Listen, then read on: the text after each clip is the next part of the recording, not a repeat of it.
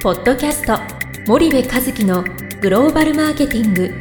すべてはアジアで売るためには過去1000社以上の海外展開の支援を行ってきた森部和樹がグローバルマーケティングを分かりやすく解説します。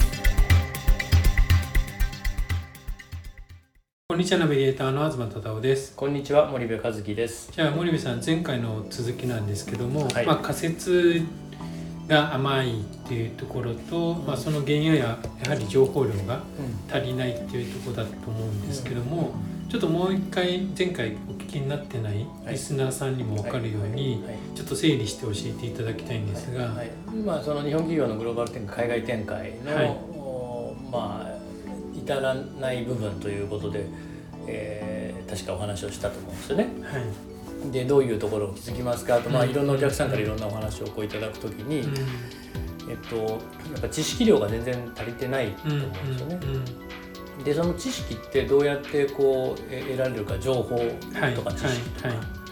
まあそうですね。情報をこう何重にも重ねて経験をしうんてそれが知識になるから、うん。まあ情報ですよね。情報量が足りない、ではいこの情報っていうのはなんか自分たちが得ているような情報じゃなくて本当に調べないと手に入らないようなレベルの情報。うん。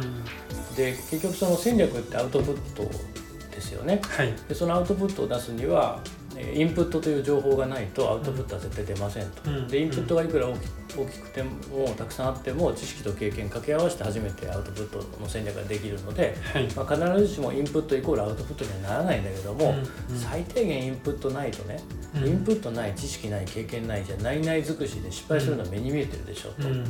であれば、えー、ともっとやっぱ調査して調べないとと。うん。例えば市場環境をもっと調べないとと競争環境をもっと調べないと。とうん。で競合はこことこことここだっていうのは分かってるんだけども、はい。じゃあその競合が具体的にどれぐらいの脅威なのかっていうことを数字で分かっていないと、うん。で自分たちの使ってるディストリビューターの競争力も数値で分かっていないので、はいあのほとんど何も分かってないんですよ数値ではね、でそういうことを数値で比較して初めて自分たちはこれぐらい優れてるとか劣ってるってことが分かるのでじゃあその差異をどう埋めていこうかっていうことを今度考えるっていう思考ができるわけですよね。うんでもそれがやっぱり全くできてないというのは今の現状日本の大企業製造業ではい。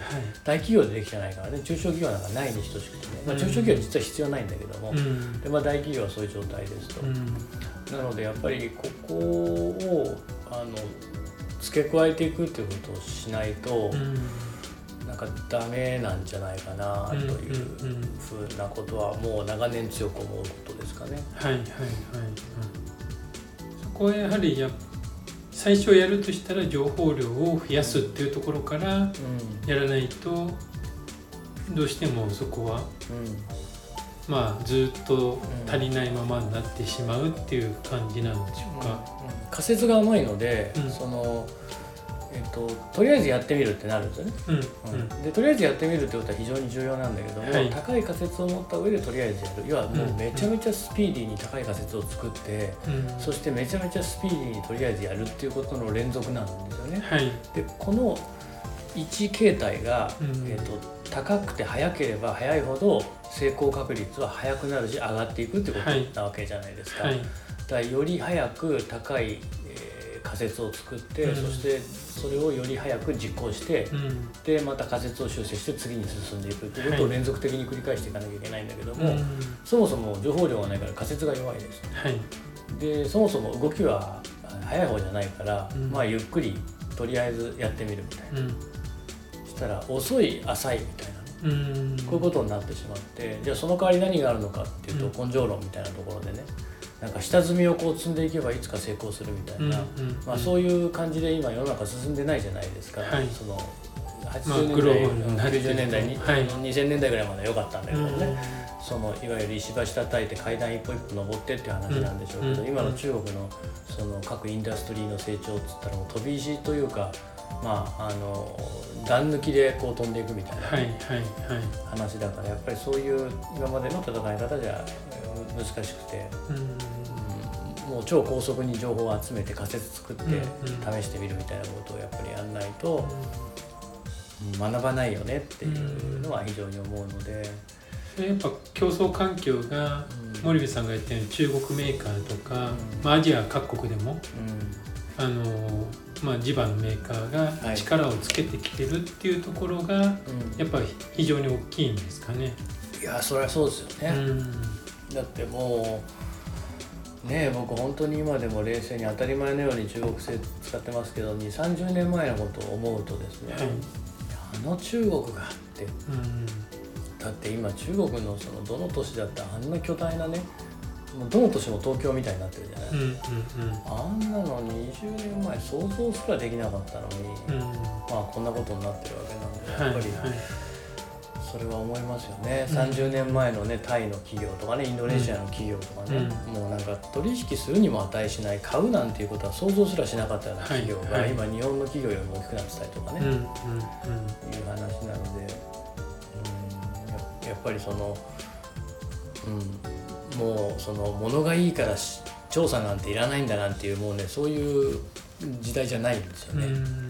そうすると結構中国とか海外のそういった地場のローカルメーカーっていうのははい、経営の仕方っていうのはやっぱちょっと欧米寄りっていうそうですね。感じなんですかね。だってあの企業を動かしてる世代がやっぱりその欧米でうん。教育を受けてきたような人たちのお層ではい。企業が動いてるので、うん。あのうん、その日本みたいにかつての日本の経済成長を支えた層がいまだにこの日本企業をコントロールして、まあ、そのその後の層だね。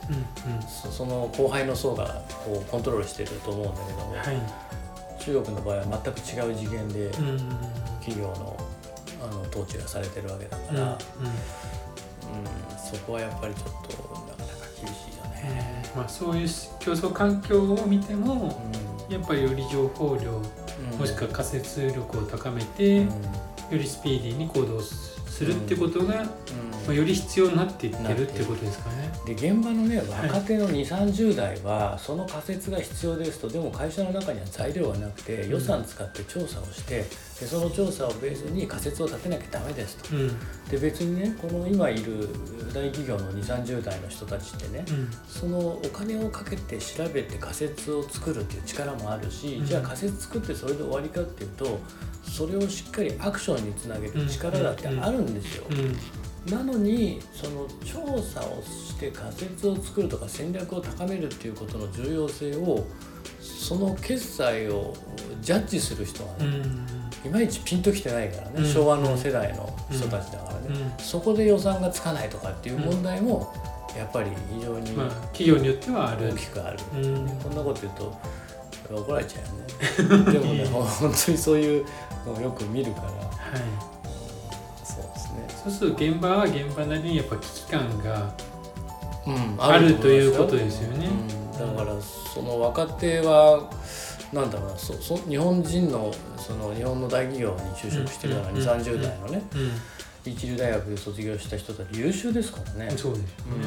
うん、だからあのその仮説が足りないなんてことには気づいてるし社内にはそんなリソースはないってことも分かってるし、うん。ってことは新規で調べなきゃいけないってことも分かってて、うんで調べた情報をベースに仮説を作る能力もあって、うん。じゃあ作ってそれでおしまいかっていうとじゃあその仮説をベースにアクションする力まで備わってるんですよ、はい彼らにはね。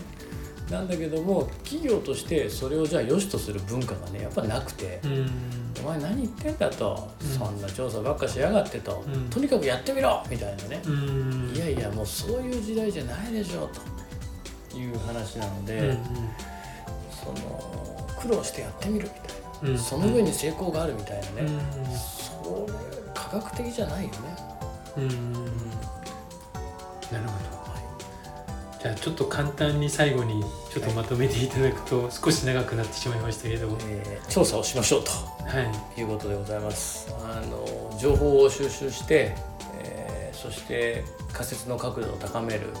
で高い仮説があった上でアクションをするのと、うん。何にもないもしくはあの低い仮説でアクションするのでは、はい。得られる結果は全然違うし、うん。うん。で一番のがんは自分は高い仮説を持っていると思い込んでしまっているっていうケースがやっぱり、あの非常に少なからずあると。うん。なのであの外部の客観的な意見を聞きながら仮説を高めていくっていうもうこれがスピードと勝負の勝敗を決める一番のポイントだと思うのであのぜひ、えー最低限の情報は持ってほしいなというふうに思います。わかりました。じゃあ森部さんありがとうございました。はいありがとうございました。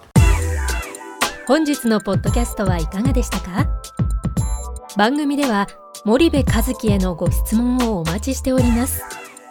皆様からのご質問は番組を通じ匿名でお答えさせていただきます。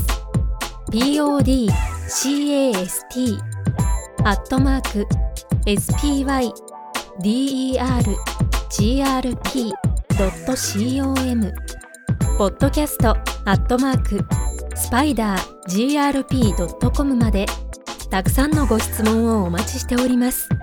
それではまた次回お目にかかりましょう。ポッドキャスト森部和樹のグローバルマーケティングこの番組はスパイダーイニシアティブ株式会社の提供によりお送りいたしました。